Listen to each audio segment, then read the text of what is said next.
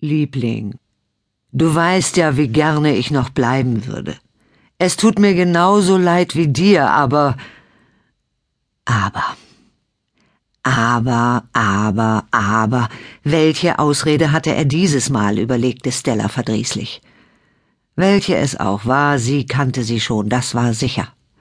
In einer über fünf Jahre alten Beziehung mit einem verheirateten Mann kennt man dessen Repertoire auswendig. Aber ich muss Wendy beim Wochenendeinkauf helfen. Aber der Handwerker für den Boiler kommt. Aber ich muss Carol zu den Pfadfindern bringen. Aber Simon liegt mit Fieber im Bett. Aber ich muss Tante Esme vom Flughafen abholen. Die letzte Ausrede war die mieseste von allen.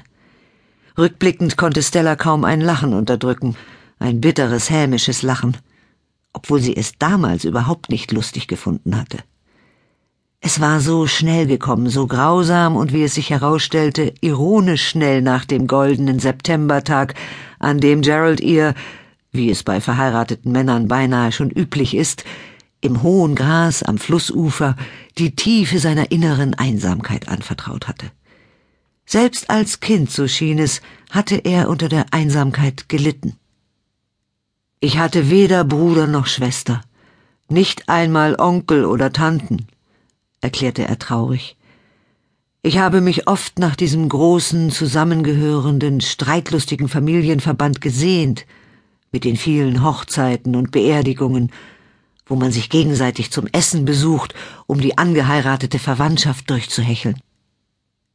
Ich sehnte mich nach etwas außerhalb dieser engen Kleinstfamilie, in der ich aufwuchs, nur ich und meine Eltern.